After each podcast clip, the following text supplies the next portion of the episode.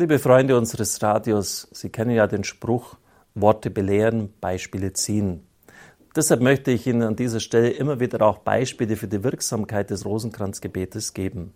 Eines stammt vom Franziskanerpater Gerion Goldmann und ein anderes von einer Hörerin unseres Radios. Pater Gerion Goldmann, der ja segensreich in Japan gewirkt hatte, ging zweimal im Monat in das große Altersheim von Holzbrücke, so hieß dieser ärmste Vorort Tokios, um den wenigen Katholiken, die dort lebten, die heilige Kommunion zu bringen. Eines Nachts wurde er zu einer ihm unbekannten 98 Jahre alten Frau gerufen. Sie erklärte ihm, dass sie 80 Jahre lang gebetet hätte, vor dem Sterben noch einen Priester sehen zu dürfen. Sie war damals als junges Mädchen auf einer katholischen Schule gewesen, 17 Jahre alt, und wurde dann mit einem Buddhisten verheiratet, der natürlich vom christlichen Glauben nichts wissen wollte.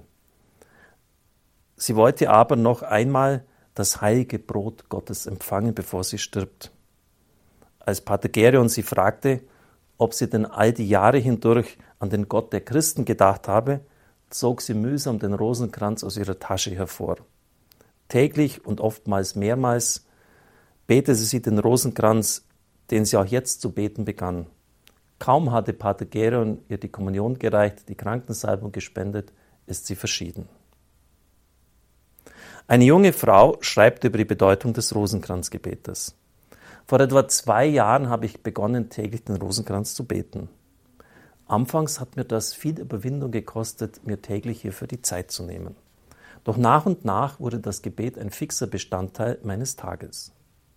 Wenn ich Schwierigkeiten hatte, habe ich immer gleich den Rosenkranz zur Hand genommen und begonnen zu beten. Dadurch war es mir möglich, die Probleme aus der Ferne zu betrachten und weiterhin auf Gott zu vertrauen. Ich schreibe gerade meine Diplomarbeit. Mit der Betreuerin komme ich nicht so gut zurecht.